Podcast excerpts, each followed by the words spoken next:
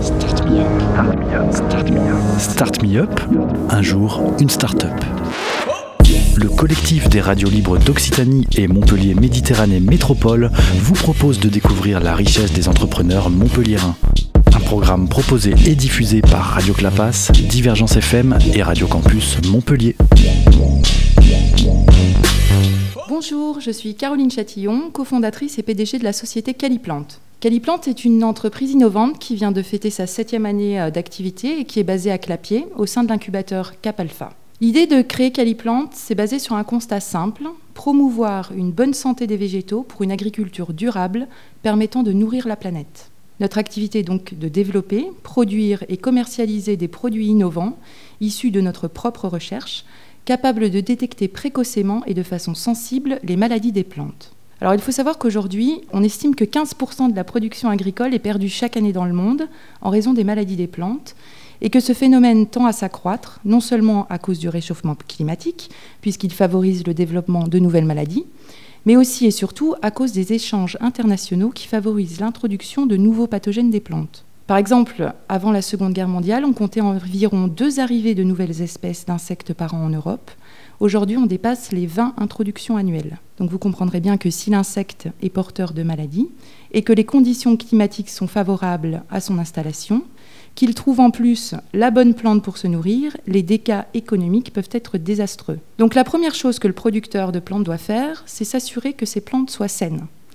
Pas question pour le producteur de planter des plantes malades, qui développeront la maladie après 3-4 ans de mise en production, et qui l'obligeront soit à utiliser plus de pesticides, soit à l'arrachage, qui constitue un fort impact économique. Pas question non plus d'exporter ou d'importer des plantes malades d'autres pays, au risque de voir émerger de nouvelles maladies sur ces territoires.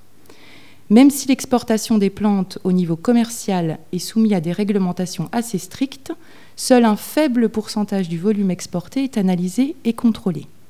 De plus, les méthodes d'analyse pour détecter les maladies des plantes étaient, jusqu'à l'arrivée de caliplantes sur le marché, vieillissantes et peu sensibles pour détecter précocement les pathogènes. Il est donc prioritaire aujourd'hui, pour faire face à ces maladies, d'augmenter le nombre d'analyses et de disposer d'outils capables de détecter de faibles quantités de pathogènes dans les plantes. Caliplante propose donc des produits à l'usage des laboratoires d'analyse, simples d'utilisation, basés sur la technique de biologie moléculaire. Alors la biologie moléculaire, c'est quoi? Eh bien, c'est tout simplement travailler sur le matériel génétique qu'on appelle communément l'ADN. C'est comme dans NCIS, les experts peuvent détecter d'infimes quantités d'ADN propres à chacun, dans un cheveu ou sur un mégot de cigarette, et aussi identifier le coupable d'un crime.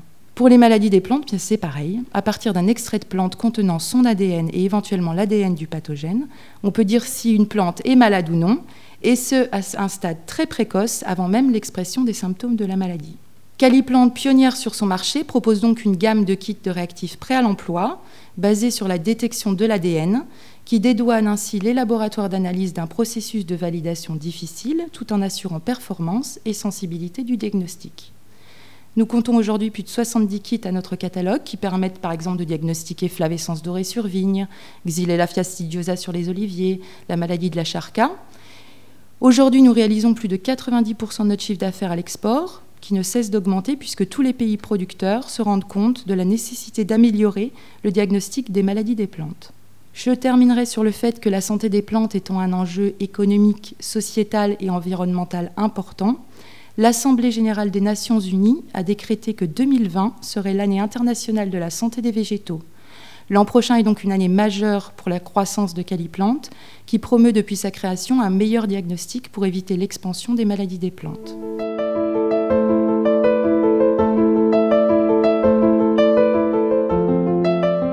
Caliplante a des euh, perspectives d'embauche euh, dans les prochaines années, surtout que l'année prochaine, c'est l'année internationale de la santé des végétaux.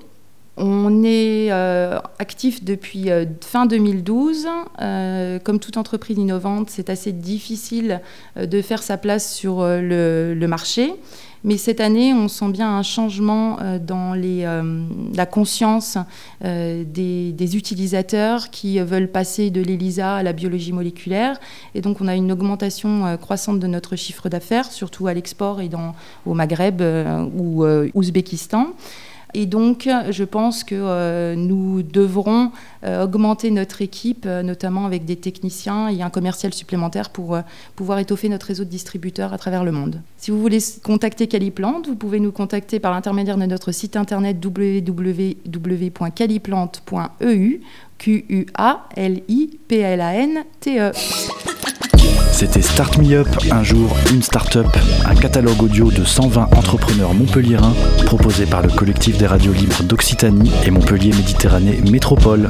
Un programme proposé et diffusé par Radio Clapas, Divergence FM et Radio Campus Montpellier.